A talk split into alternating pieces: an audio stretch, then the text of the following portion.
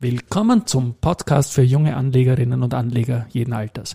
Heute ist Mittwoch, der 2.2.2022 und mein Name ist Christian Drastil. Beim Börse Social Magazine schreibe ich unter dem Kürzel DRA. Und mein Name ist Josef Klarek und beim Börse Social Magazine schreibe ich unter dem Kürzel JC. Und gemeinsam sind wir Dra. Team Dra JC. When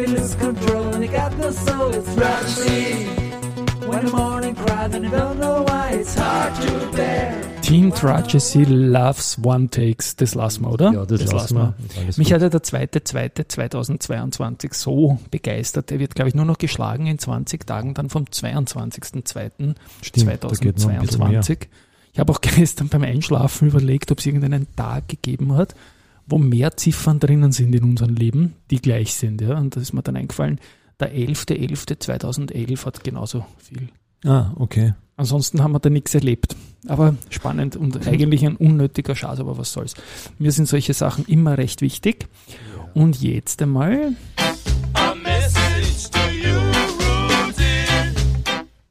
eine Leserbitte. Und zwar, dass wir, wenn wir über den Markt sprechen, immer mit dem Gesamtmarkt einmal, wie wir ausschauen, beginnen und den nach vorne stellen. Und das tun wir gerne. Das ist eigentlich ein gutes Skript, womit man auch merkt, dass wir eigentlich kein Skript haben.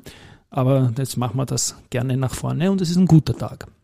Also wir haben jetzt äh, im ATXDR momentan 8086 Punkte schon wieder. Das ist ein Plus von fast 2% gegenüber gestern und year to date sind wir jetzt auch schon wieder fast 3% im Plus. Und auf die guten 8193 Punkte, die folgendes darstellen.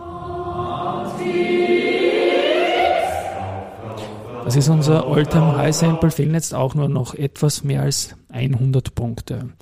Heute haben wir ganz, ganz klar einen Markt, der getrieben ist von der RBI und da ist in den News, ähm, was, da bitte ich dich drum, Okay. Na, die RBI hat äh, einen Gewinn von 1,4 Milliarden Euro für 2021 gemeldet. Ja. Ähm, und, und so die Keywords jetzt so äh, zusammengesucht sind, die Risikokosten sind stark zurückgegangen. Äh, für die nächsten Quartale ist Strobel zwar grundsätzlich optimistisch, CEO, ähm, allerdings werden die geopolitischen Spannungen sehr genau beobachtet. Sowohl die russische als auch die ukrainische Bank würden sehr gut verdienen. Und äh, aus heutiger Sicht sehe ich keinen Abwertungsbedarf, also nicht ich, sondern CEO Strobel. Ja. Und die Kundenkredite äh, werden um sieben bis neun Prozent wachsen und die Integrationskosten in Höhe von insgesamt rund 100 Milliarden, äh, 100 Millionen Euro äh, sind für Akquisitionen in Tschechien und äh, in Serbien vorgesehen. Schön, ja, da muss man noch einen Jingle ergänzen. Dividende, Dividende, Dividende, Dividende. Denn auch die Dividende von Dividende. Scheiße, das Warte, ist da- ich fade, ich fade. Fade mal ich weg. fade. Heute habe ich einmal einmal Sch gesagt und einmal Sch zweimal solche Wörter.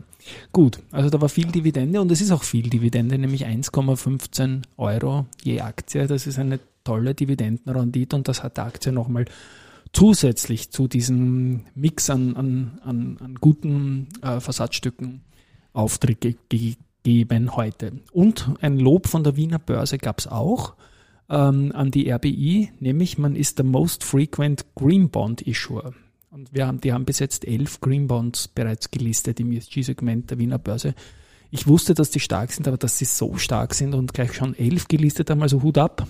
Auch da ist das wohl, wenn man most frequent sagt, ist das wohl eine Nummer eins Position. Ja. Und ja, Unser Presenter im, im Februar oder im ganzen Jahr eigentlich natürlich, die Wienerberger ist von der EcoVadis ausgezeichnet worden und zwar mit Silber und äh, CEO Heimo Scheuch sagt, diese Auszeichnung ist für uns eine wichtige Benchmark, die auch zeigt, wo wir als Unternehmen im Bereich Nachhaltigkeit international stehen. Ja? Also auch Nachhaltigkeit bei der Wienerberger, nicht nur bei der RBI. Genau, und da hat dann die äh, Solveig äh, Menagalli, sie ist auch Vorstandsmitglied dort, die hat dann auf LinkedIn noch nachgesetzt und präzisiert, dass Wiener Berger damit unter den Top 3% innerhalb der Branche ist bei EcoVadis. Und das ist doch eine schöne Sache, weil da sind etliche österreichische Unternehmen in dem EcoVadis-Ranking vorne. Ich kann mich an ein Interview erinnern, zufälligerweise mit einem Co-Präsenter von dem Podcast im Februar, nämlich mit der UBM, mit Thomas Winkler, der ist auch in dem Top-Segment in seiner Branche wieder bei EcoVadis. Also die Österreicher tun da offenbar einen sehr, sehr guten ESG-Job. Und noch was, Wienerberger und Februar. Wir schauen uns ja monatlich empirisch an, äh, seit ATX-Beginn und noch länger zurück, bei den Titeln, die es schon länger gibt, wie man denn so im Februar performt. Und da ist die Wienerberger die beste Aktie im Februar und die hat in den letzten 41 Jahren, die ist zwar schon, Wahnsinn, ja. die ist zwar schon mehr als 150 Jahre an der Börse, aber wir haben Datenreihe 41 Jahre, ist die im Schnitt 4,41 Prozent im kurzen Februar gestiegen. Das ist ordentlich signifikant, wenn man so ein großes Sample von 41 Jahren da heranzieht. Und nachtragen möchte ich auch noch, Jänner ist vorbei und da ist überhaupt ganz bizarr gewesen auch, weil äh, wir haben drei Titel gehabt, die mehr als äh, oder um die 10% plus hatten im, im langfristigen Schnitt. Ja, das war die, die Polytech, die FACC und die Do Co. Und all die haben im Jänner 2022 wieder super geliefert, obwohl der Gesamtmarkt ja sogar leicht im Minus war. Die Polytech hat jetzt die Jänner-Führung behauptet. Vor Monatsstart hat man 11,51 Prozent plus im Schnitt gehabt. Jetzt hat man mehr als 12 Prozent plus geschafft und ist jetzt bei 11,64 Prozent plus in 16 Jahren Sample. Also gewaltig, ja. Die starten fett. Im, Ja. ja. Wahnsinn. Auch die FACC und die Do Co. haben einen Schnitt von knapp unter 10 Prozent gehalten. Die Do Co. hat ja sowieso den Vogel abgeschossen mit 22 Prozent plus im Jänner der beste Titel. Und da muss ich auch noch ein Erratum zu gestern bringen, weil da habe ich so dahin geplappert, dass die Do Co. die beste Aktie der Nullerjahre war. Falsch. Ich meinte, die 10er Jahre, 2010 bis 2020, war Do Co. die beste Aktie an der Wiener Börse. Apropos Wiener Börse hat heute auch, nachdem der Monat vorbei ist, äh, im Jänner 2022 äh, Aktienumsätze in der Höhe von 6,31 Milliarden Euro äh, vermeldet und liegt damit auf dem Niveau des Vorjahres. Da waren 6,33 Milliarden Euro. Und nicht sehr stark verwunderlich sind die fünf meistgehandelten österreichischen Aktien im vergangenen Monat Erste Group, OMV, RBI, Verbund und die Immofinanz. Mhm. Da sind auch wieder zwei Stichworte drinnen. Zum einen einmal die fünf Werte, die du genannt hast. Das ist gestern das äh, Update zur ATX-Beobachtungsliste gekommen. Und da hat sich wie erwartet jetzt zugespitzt, ähm, dass äh, im ATX wird sich gar nichts ändern, aber zugespitzt hat sich ATX 5, nämlich der Streubesitzfaktor, ähm, der, der erhöht wurde bei der BAWAG von 0,8 auf jetzt 0,9, hat dazu geführt, dass jetzt die BAWAG äh, und die RBI plötzlich vor Föstalpine und Wienerberger sind. Und der heutige RBI-Kursanstieg tut natürlich auch nochmal dazu. Da geht es nämlich nur um die Market Cap in den Dingen. In den letzten fünf Handelstagen im Februar, das wird der 22., 23., 24., 25. und 28. Februar sein, äh, wird dann eine komplizierte Formel angewendet, die das Ganze mixt. Und momentan schaut so aus, als könnte ähm, BAWAG und RBI, Föstalpine und Wienerberger ersetzen. Aber wird, wird man auf die Preiseffekte im, im Februar noch achten müssen. Und Immofinanz ist das zweite Stichwort. Und Umsatz, die sind ja nicht im ATX 5 und werden auch nicht in den ATX 5 kommen. Aber die haben gestern mit 77 Millionen Euro dem bisher höchsten Einzelumsatz eines Titels äh, an der Wiener Börse an einem Tag 2022 geliefert und haben damit, die erste Gruppe hat einmal 73 Millionen gehabt im Jänner und jetzt 77 Millionen von der Immofinanz im Februar. Und auch da haben wir gestern ja weit, weit, weit ausgeholt und auch noch eine Leserfrage bekommen. Und zwar ähm, zweigeteilt, nämlich zum einen, ob die S-Immo, wenn sie jetzt die Stücke um 23 Euro hergibt an die CPI, also die Immo-Finanzstücke, ob sie da nicht eine Gewinnwarnung machen müsste. Und zwar, es gibt ja auch eine positive Gewinnwarnung. Gewinnwarnung heißt ja, dass der Gewinn, der im Markt erwartet wird, irgendwie abweichen wird und dass das Unternehmen schon neuere Informationen hat. Jetzt glaube ich nicht, dass es eine Gewinnwarnung geben muss, weil äh, die Sache, dass die Immofinanz 17, äh, dass die SIMO 17,5 äh, Millionen Stückeln an der, an der Immofinanz hat, ist im Markt bekannt. Und der große Anstieg ist ja eigentlich schon erfolgt zum Jahresende hin, weil da die Immofinanz bei 22,54 Euro geschlossen.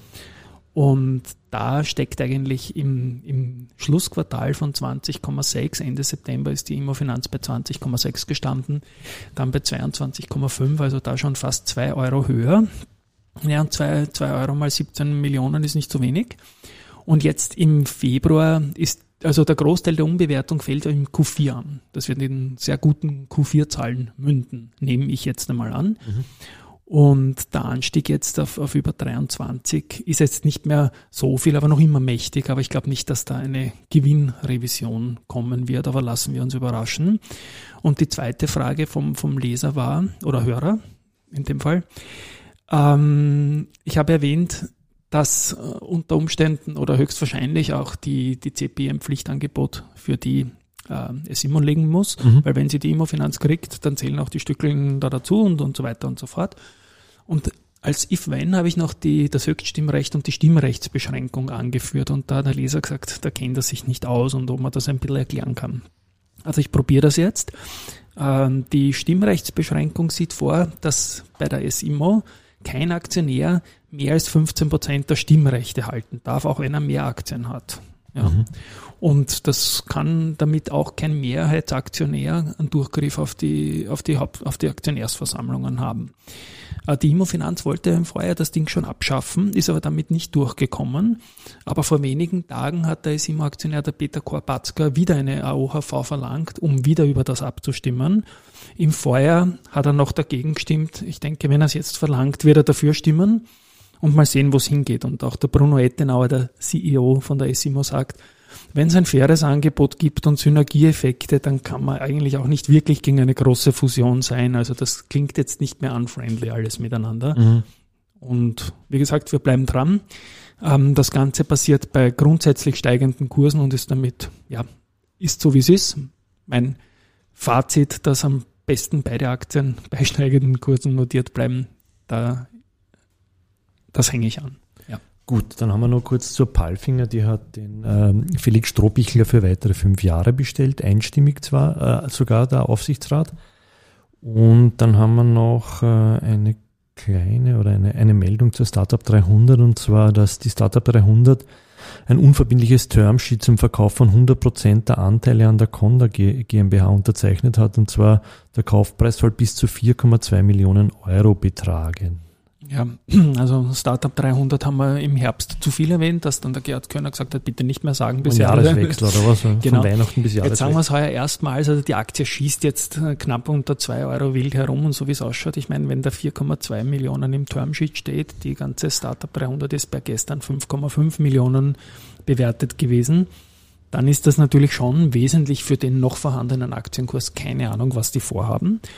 Ähm, aber es ist, wie es ist. Und ja, bei der Gelegenheit möchte ich auch noch auf zwei Sachen hinweisen, auf zwei gute Dinge, die ich auch social gefunden habe. Und zwar hat, also das eine Börsenradio, der Sebastian Leben, unser deutscher Kollege, hat mit dem Philipp Süß von äh, Goldman Sachs gesprochen und der votiert im Interview, das wir dann verlinken werden, sehr stark dafür, dass ein Heimatbörsenprinzip funktioniert, dass also quasi ein österreichisches Unternehmen ähm, an die Wiener Börse gehen soll und so fort. Und dazu gibt's auch noch ähm, einen IPO-Workshop, hängt nicht zusammen, aber es wird am gleichen Tag, den die Wiener Börse macht, äh, gemeinsam mit Bärenberg. Da wird's Best Practice-Tipps geben von der Alexandra Katharina Brugger und vom Andreas Franzen. Bärenberg ist in Österreich schon lange engagiert und auch hier werden wir in den Shownotes diesen Anmeldelink für den digitalen Workshop bringen. Ja, ich habe noch einen Schock gehabt, dass die Preiserhöhung mehr als 50 Prozent war, aber nicht bei einer Aktie, sondern bei meinen Wien-Energietarifen. Ja. 50 Prozent. 50 Prozent ist, schon heftig, ja. Ja, das, Wahnsinn, ist, ja. das ist sogar mehr als die geliebte Käste. Die man da, da würde ich es gern abziehen. Aber was soll's? Ich glaube, Wir, Wir sind für heute, oder? durch Okay. 14 Minuten dichte Infos. Gute Nacht und Baba. Schönen Nachmittag, ciao.